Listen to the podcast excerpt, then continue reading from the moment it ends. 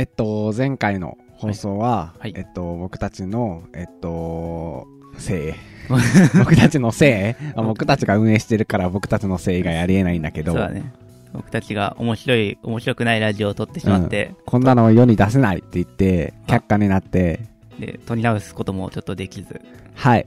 まあ、そういうことはありますよ。そういうことはありますぬるっと忘れて次の議題に行きましょうよ。はい。そうそんないたしましょう。あの、わざわざね、あの、一回一回ね、振り返ってね、反省してた方がね、あの、世の中難しくなっちゃうので、そんな、あの、固く考えちゃダメですよ、世の中。どんどん次見据えてやっていきましょう。そう。でね、あの、最近僕が YouTube で見てたやつにね、うん。あの、オウム真理教の、あの、女優文弘っていう人がいたんだけどその人が、その、まあ、オウム関係のことが騒がれてた、えっ、と、1990年代のうん。テレビ番組で、うん。その討論をしてた。その宗教家とか、そのマスメディアの人と、うん。こう、女優文弘っていう、その、えっと、外報部長っていう、その、オウムの中の広報とかや、広報っていうか、その、外、外交外、あ、はいはいはいはいはい。あのーその説明機関とかの人なんだけど、うん。その人が、こう、討論をしている番組がさ、いろいろ、こう、ね、あの、当時のさ、番組が YouTube に上がってて、て。はいはいはいそう、それを見て、あ、面白いですねっていうふうに。よく思ったわけです、ね。はいはいはい。で当時はどうなの？そういうのが一番やばかった時。そうそうそう。あのー確か、1995年に地下鉄サリン事件があって。まあそれよりも前にさ、そこ、あの、いろいろさ、オウム関係の事件ってのはさ、うんこう、今になってね、思えば断定されてるわけだけどまあ当時はさ、こう、ちょっとベールに包まれた宗教団体、その内部がどうなってるのかわかんないけれども、あそこなんじゃないか？みたいな。そうそうそう、謎だよね。でもこの事件とオウムってちょっと関連するんじゃないみたいな。そういう時に、あの、女優文弘っていう人がいて、こう、ね、あの、宗教の正当性を主張するわけですよ、オウムのね。はいはいオウムのこう、オウムは悪いことをしてないと。はいはい。あの、健全なるその宗教団体として、あの、一法人として、あの、活動してるだけなんですっていうことを、こう、議論をするわけだけれども、うんこの、果たしてそれはさ、こう、今になってみればさ、じゃあ女女優さんちょっと間違えてたねっていううんうになるんだけれども、やっぱ当時はさ、それがわかんないわけじゃん。まあそうだね。まだだん、もうダメな宗教だっていうのは断定できないまま、うんそういう人が出てきて、こういう宗教で大丈夫なんですって言われたら、もしかしたら、あ、そうなのかなって思ってしまうかもしれないよね。そうそう。でさ、今さ、もしさ、多分同じことをさ、こう、テレビ番組でさ、やれないと思うんだって、30年前だからさ、それができてはいたけど。なんかこう、今同じことやると、やっぱ結構社会が混乱する、もう混沌うんうんうんになってしまって、こう、バッシングとかもあって、ななんでああいう人出してんだとか、はいはい。なんであの宗教家出してんだとか、うんうんうんそういうのがあると思うから、うんなんかできないけれども、なんか当時のそういうのって結構なんか、ちょっと異様というか、今から見ると、はいはいはい。こう、当たり前ではなかったよねっていうふうに思って、うん。なんかそこから何か感じるものがああったなっていうふうに僕は思ったので。はいはい。宗教の、宗教の社会性とかそういう。あ、そうそうそうそうそう、宗はいはいなんかね、そういうことを。まあ、切っても切れない関係だろうから、ちょっとその辺を考えるのはいい機会だと思う。はい。はい。ではやっていきましょう。二段ベッドの語らいラジオ。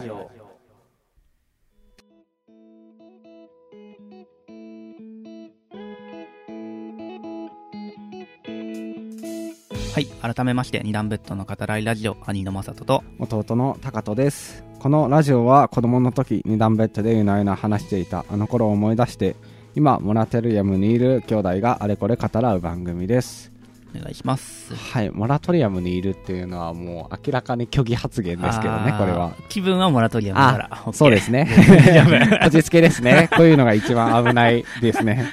まあまあいいでしょう。まあ一回のね、大学生ラジオなので、あまあ大学生と社会人ラジオなので。厳密じゃなくてもいいでしょそうですね。じゃあ今のこのラジオの時だけはモラトリアムの気分でぜひそうそう。モラ活動モラトリアム宗教だから、俺。お願いします。で、どう？あの、さっきのはいはいはい話聞いててうん、なんか思ったことある？ああ、そうだね。なんか、そうだね。そこまで俺詳しいわけじゃなくて、そのオウム真理教とかに、まあ、あ当たり前でね。僕も詳してくないよ。うんだから、だだから、まあなんかそういうことがあったんだなーっていうう、大まかにしか覚えてないんだけど、お覚えてないとか知らないんだけど、でもなんか、なんとなく、それがあったから、うんうん。今なんか、そう、なんか宗教が怪しいとか、うん。宗教自体がなんかタブー視されるようなうん。雰囲気がもしかしたら、そこから生まれてしまったのかなってうん。いうのは思っていて、うん。なんか、普段の生活で、なんか、宗教の話とかさ、うん自分がどれを信じてるとかさ、うんあんまり感じたりさ、考えたりすることとかないじゃんね。うん。ないよね。いや、ないですね。ないよねうん。一応どうなんだろう？仏教になるのかな？まあ、その、僕の、ね、あの、おじいちゃんはずーっと、あの、毎日、こう、お経を唱えてますので、ね まあ多分、あの、浄土真宗の仏教なんじゃないですかね。仏教の浄土真宗なんじゃないですかね、多分。一応仏教って考えたら、まあ日本人は大体一応仏教にはなるのかな。そうですね。であの、そうだと思いますよ。でもなんか基本的にはなんか無宗教的な考え方だよね。そうですね。あの、多分、国境はないんじゃないかな。あるとしても神教。う。うん。神の、神社とかですね。はいはいその、天照大神とか、はいその、そういうような天皇家とか、そういうのを、うんこう、つないだのが、まあ一応あれを宗教と呼ぶなら、うん。多分日本の国境は神教、神道振動なんだ。になると思いますね。へえ、そうなんだ。なんか、それの違いも俺、いまいち分かってない。神社と寺の違いもちょっと曖昧な 頼みます、社会人。感じの人間だから。いいね、これ社会人でさ、こう、なんか、あの、罵倒できるの。ってぐらいなんかこの馴染みがないものでそうだね。馴染みはないね。そうそうそう。うんでもなんかこう、なんとなく神社行ったら落ち着くなとかさ、うん。寺、い寺行きたいなとかさ。うん。好きだよね、あなた。そうそう。お俺も好きだしさ、うんまあなんかみんなそうじゃない？京都行っまあまあ、そうだね。たらさ、うんまあみんな別に寺巡るしさ、うん。別に仏教だから寺行かなきゃって感じじゃないでしょ、あれ。うん。でもなんか、日本人が好きなのかなって。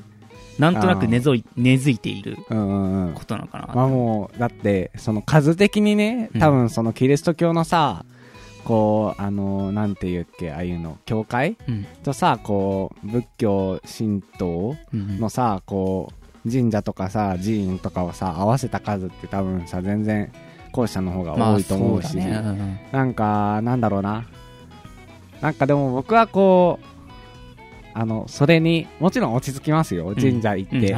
あの、お寺行って落ち着きますけれども、うんなんかその、落ち着くのって多分僕は雰囲気作りだと思っていて、そうだと思うよ。そう、雰囲気作りじゃん。なんかこう、ね、あの、伊勢神宮とか行ってさ、はいあの、おかげ横丁に通って、うんおかげ横丁を通って、あの、門をくぐって橋を渡って、うんあの、なんか敷地に入ることによって、うんあ、なんかこう、神聖な場所に来たなっていう。感じがするんだそう、よねあなんとなくこの、あ、ちょっと風の色変わったなとかさ。テーマパークに似てるよあ、ね。そうそうそう。そうだね。ね。そうだね。そういう感じだと思ってるから、うんなんかその、それがさ、必ずしも自分の思想とはさ、結びついてないとは、やっぱり思う。ああ、そうだね。そうだね。テーマパーク化してるかもしれないね。そうだね。って考えたらさ、まあうん。なんかさ、京都とかでさ、外国の人がいるじゃん。うんうんだって、外国の人は多分さ、仏教じゃないじゃんね。うんうん、でも、寺とかにさ、行ってさ、うんお参りしてるわけじゃん。うんうんなんか、それってなんか、変な感じになったりしないのかなって、ちょっと今。思った。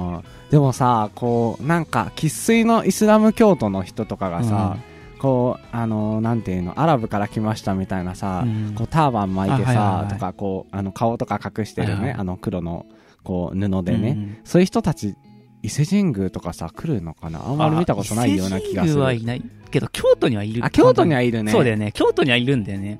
で、多分寺巡ってるでしょ、あの人たち。うんうんあれは文化として見てるのかな？ああ、そうじゃない。あれはなんかこう、なんだろう、僕たちが海外に行って、なんかそこでさ、なんだろう、そう、現地の人がさ、食べてそうなものとかさ、はいはいはい。なんかこう、遊んでそうなものとかをさ、たしなむのと一緒でさ、まあ実際にさ、僕らはさ、伊勢神宮なんて本当にあの、ね、数年に一回行くかどうかのうんところですけれども、あの、やっぱそういう風に見てるんじゃないのかな。じゃあ別に宗教的な考えではなくて、この日本の文化に触れたいとか、日本の文化を見てみたい、体験したい的なところから多分来てる。うん、多分そうじゃない。だってさこうあのあれをお参りお参りしてさこうなんだろう。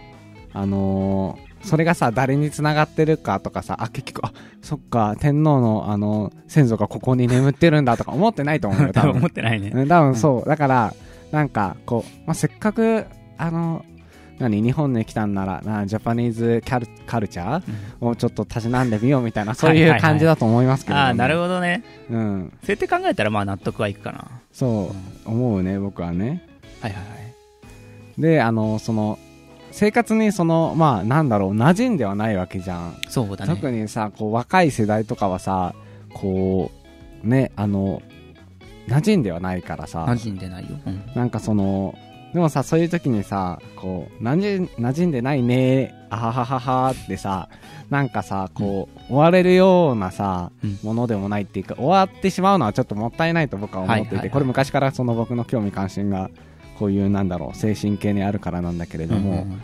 なんかその結構面白いんじゃないのっていうふうに前から僕は思ってて。宗教が？そうそうそう、はいはいでもさこうやっぱりさ例えば小学校の時にさそれを公言してみたところでさ、いやあのねあの 宗教って面白いんだよとかなんか オウム真理教にもねあのちゃんとしたねこうあの何戒律があってねとかさ、そういうのをさ別にさこうね僕は広めたいさこの宗教をさ創設したいわけじゃないからさ、はこうねそれを並べたいわけではなくてさ、うん。こうでもさそういうのってさ公言しないわけで。そうだよね。そう。でも案外こうそれをさ奥深くやってる人がまあいるわけでさ、うん。その学問とかとしてさ。あるだろうね。うん。そういうのって結構面白そうだなって僕は思うんですよね、はいちなみに何？オウム真理教の何？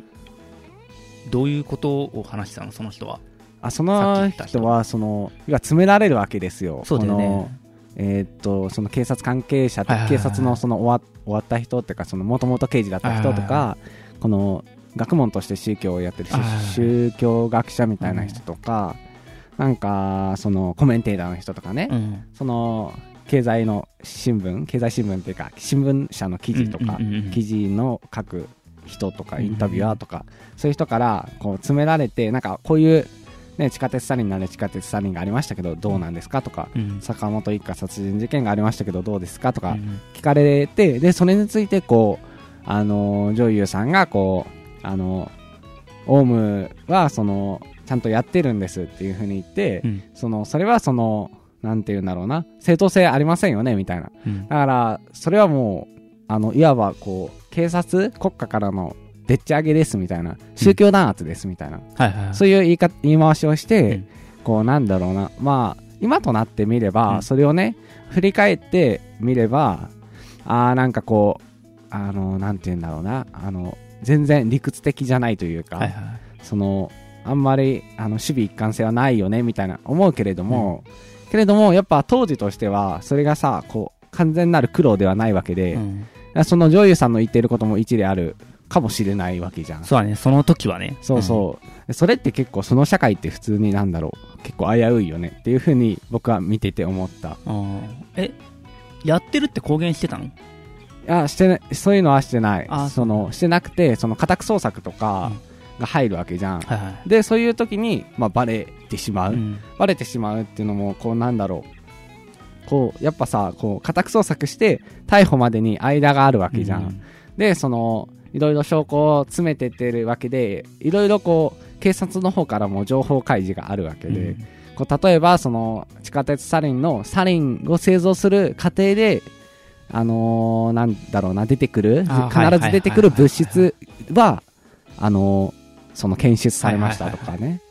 あのーあとはこうえーっとそのなんていうんだろうな。もう明らかにこうヘリがあのーその教団施設内にあったりとかうんそのいろいろこうやっぱりこう家宅捜索していく中でいろいろ子供がねこう、うんそこにあれ小さいのにあの学童をちゃんと行ってるみたいな、あ、はいはいはい。そうちゃんと教育受けてるみたいなそういうようなあの子がいたりとか、うんそういうのがいろいろこう出てきてて、はいはいはい。なんかそれについてでもこう女優さんはそのやっぱねあのオウム真理教を守らないといけない立ち位置なのでそれについてこう正論風を振りかざすわけはいですよね。はいはいはい。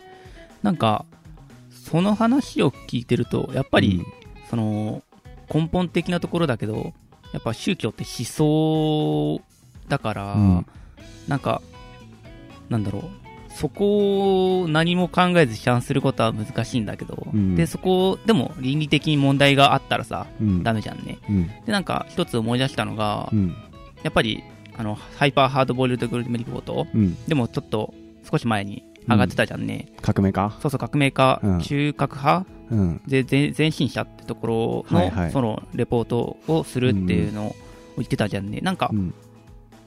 あれもなんか、宗教では多分ないけど、うんでもなんか、それに似たようなうん。ものが、を感じて、うん。なんか、ちょっと怪しいのかなっては思うじゃんね。うん。でもさ、うん。聞いてみてどうだった？僕は結構そのやっぱ、あの、同じものを感じた、やっぱり。その、オウム真理教に入って、その何かをしようとしている、えーっと、若者と、うん。まあその前進者の中にも若者いたよね。その大学辞めて、はいこの、ここに来ました、はい。ここで暮らしてますっていう人たち。うん。と、あともう一つ、その僕が思ったのは、その、1960年代とかかな、うん。その、あの、学生運動としてさ、その、大学解体とかさ、はいはいはい。こういろいろさ、あのーね、国会とかさ、暴れ、国会では暴れてないけれども、あの、安田大講堂で暴れたりとかさ、うん。そういうのがさ、あってさ、学生運動っていうのはさ、なんか結構全部に似てるようなさ、こうあってさ、それ全部さ、思想がさ、うんあの、貫いてるはいはいはいと思うんですけれども、やっぱその、なんだろうな、うーん、あんまりこういう言い方はしたくないけれども、まあ一つこう客観的に見たらね、冷静に見た場合、それらは全てこう盲信になってしまうところもある、側面もあると思うんですよね。確かにね。でもなんかさ、人、一人として見たときさ、うんうん。あの、ディレクターの人、ディレクターじゃないか。ああの人は、その、レポーターの人と話してた人うん。の雰囲気とかさ、うん。喋、り方とかさ、うん。その、人柄、うん、めちゃめちゃ普通の人じゃなかった。うん、うん。めちゃめちゃ優しそうなさ、普通の感じの人だったから、うん、なんか、こう、なんだろうな、もしかしたら俺らが間違ってんのかな、間違ってるではないけど、うん、まあど、どっちが合ってる、どっちが間違ってるではないけど、こうなんか、うん。あれ、もしかしたら、この人たちが言ってることも全然正しいことも言ってるんじゃないかな、みたいな感じのことを少し思っちゃったりとかして、俺も。うん。なんか、そういうとこなかった？僕は全然あるよ。それがその昔から小学校の頃から、その、オウムについて、例えばこう僕がさ、こう、ああいう、お、何、宗教ってこういうことやってんだよとかさ、はいはいまあ、いうふらしはしないけれども、うんやっぱ心の中で、こう、何かしらを感じ取ってる、その宗教に関して、何かしらを感じ取ってる部分が、その、そこに通じるような気がする。ああ、はいはいはい。その何かこう、なんだろう、自分もさ、そう、なんだろうさ、こう、まあ、被害性ではないけれども、やっぱその、加害性をさ、帯びる可能性があるわけじゃん。例えばその、あ、もしかしたらそのね、あの、社会主義って合ってるかもしれないって思ったらさ、うん前進者入るかもしれないしさその、オウムだったらさ、こうなんか、あ、もしかしたらその、ね、1999年で、あ、世界終わっちゃうかもって思ってさ、うん。こう、あ、なんとかしないといけないって思って、この、立ち上がろうと思って、オウムに入るかもしれないし、はいはいはい。なんかそういうのってこうさ、あの、まあ、きっかけはさ、お、おのおのあるとしてさ、誰にでもなりかねるさ、そうだね。で、それが別にさ、僕は結構正しい人間性のあり方だと思っているので、うんうんうんだから、なんだろう、その、思想っておのおの、多様性っておのおのあれだよね、あ,、はいはいあれだよねというかこう、あの、みんな、あの、おのおのでいいよね、みたいなさ、うんうんうん。こういうようなさ、言われてるけれども、やっぱそれって実際はさ、そうでない現実があると思うんですようんうね。ん。そのやっぱりその、あのー中華派の人を怖いって思ったりとか、はいはい。そういうのはやっぱあるとは思いますもんあーまあ、そうだよね。なんかそれ聞いて感じたのが、なんかこう、なんか、もしかしたら、うん。えっと、日本人って無宗教だってうん。前半でも喋ったけど、なんかそういうところからうん、こう、まあでもなんか本能的、うん。本能的っていうか、この、潜在的には何かを信じたいっていうふうに思ってて、うんでもまあ、その、それが多分海外とかの人よりはうん日本人がないから、うん無宗教って言われてるから、うんまあ、そこで何かこの考え方がポンって飛び出た時にそれに飛びついてしまううん。人がいるのかなうん。っていうふうには思った。うんうんまあ、別にそれは全然悪いことうん。でもないんだけど、うん。でもそれがももしかしたら正しくない、うん。社会的にね、うん。社会的に正しくない考え、思想なのかもしれないから、うん。まあその辺は、俺自身もちょっと気をつけなきゃなとは思ったね。うん。なんかそのさっき無宗教って言ったけれどもその無宗教は無宗教なりに何かしらを信じていると僕は思っていてそのな例えばまあそれがさこうある人にとってはさ恋人だったり家族だったり。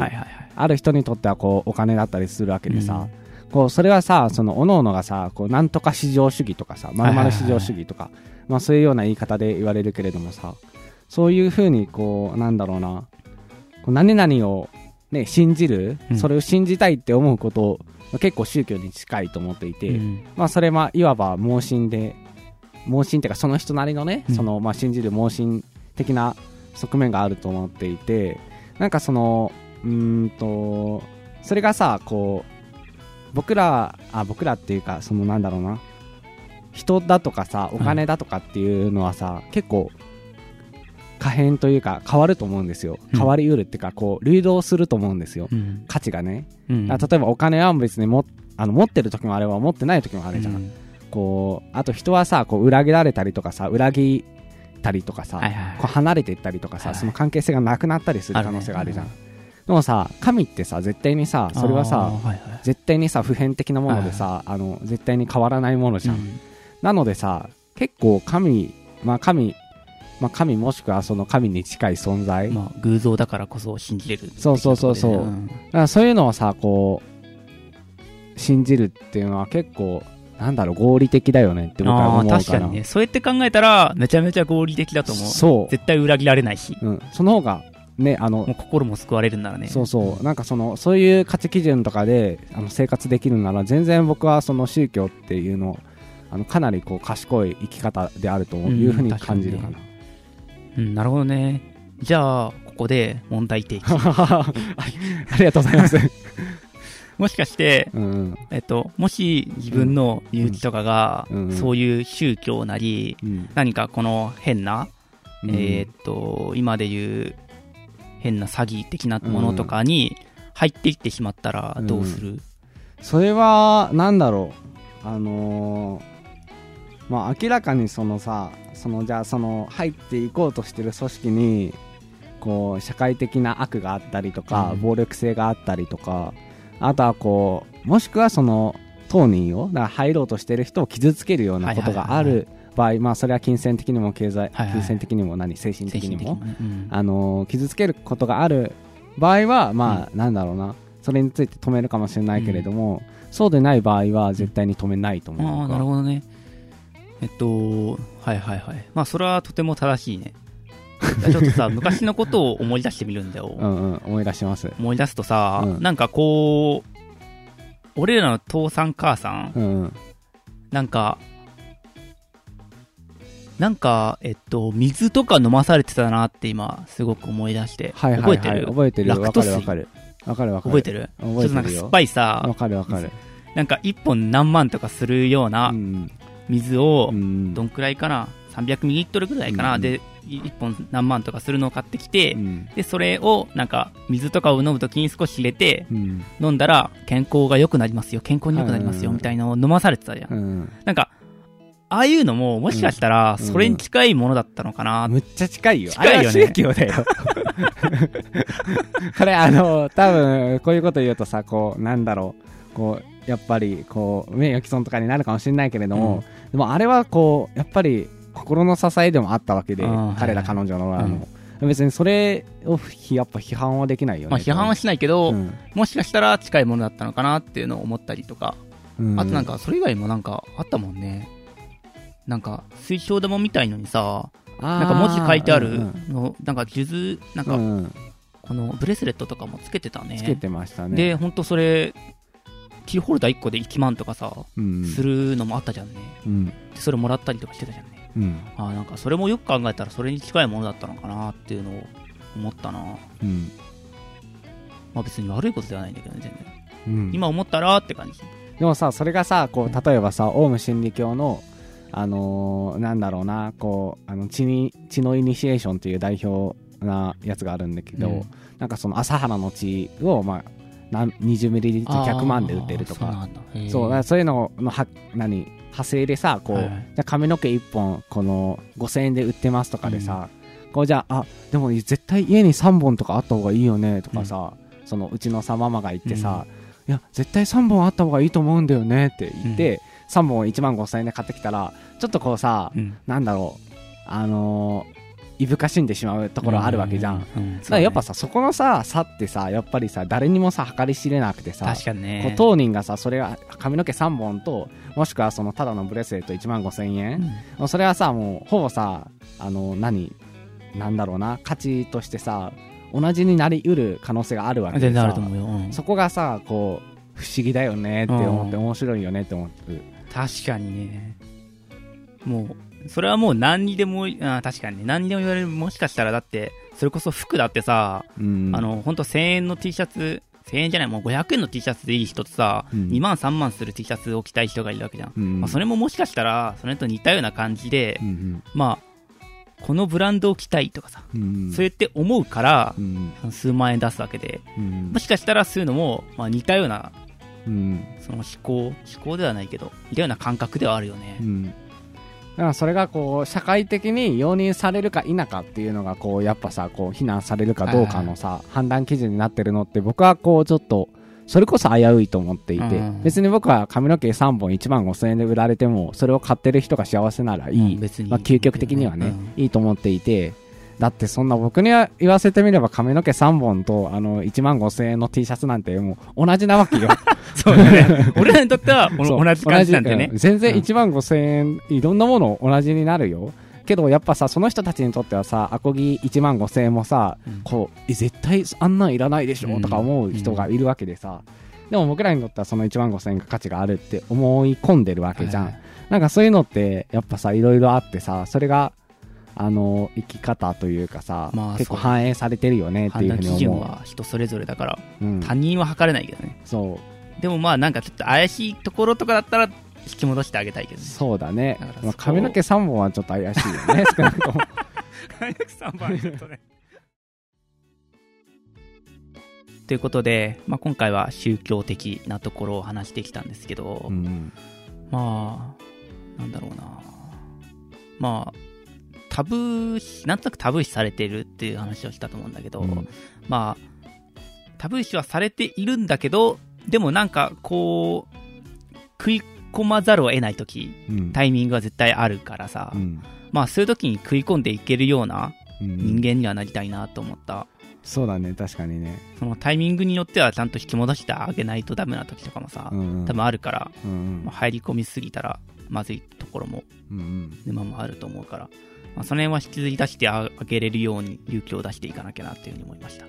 うん難しいけどね難しいよね。うん人の思考を変えるってことだからね、それはそうだね。よやってることは全然あの教祖と同じです、同じなんだけどね。はいそこに社会的にどうかっていう基準でしかないからさ。あでも大切ですよね社会に住んでるので、まあもう社会の一員としてもちろんね、生それは大切なんだけどね。まあ、っていう回でした。まあいろいろありますよねそのおのおの信じたいものを信じたいものとか信じないといけないものとかね、うんうんまあ、職業的に信じないといけないこととかもああるだろうしねね倫理職業倫理的にねなんかそういうのをやっぱさこうもやって思った時に考えることも一つそれですっきりするかもしれないしねその人のことを知ることにもなるだろうしね。うんまあ、そうやって生きていければまあいいんではないでしょうか。はいはいはい。では、また来来週はあげれると思うのでね。はい。ではまた来週お会いしましょう。さよなら